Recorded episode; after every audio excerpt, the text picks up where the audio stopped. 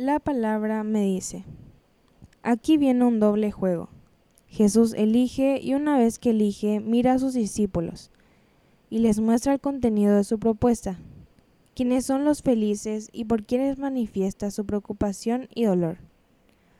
Desde la certeza de cómo es la vida que Dios propone para todos, desde Jesús y cómo hay que tener cuidado de no quedarse en las primeras apariencias, sino descubrir en la profundidad de las situaciones el auténtico reino de Dios que Dios propone en Jesús.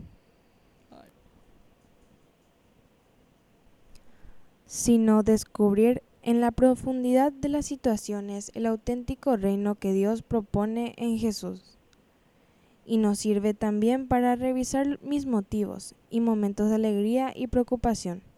¿Cuáles serán los felices y los hay que Jesús puede pronunciar al fijar su mirada en mí?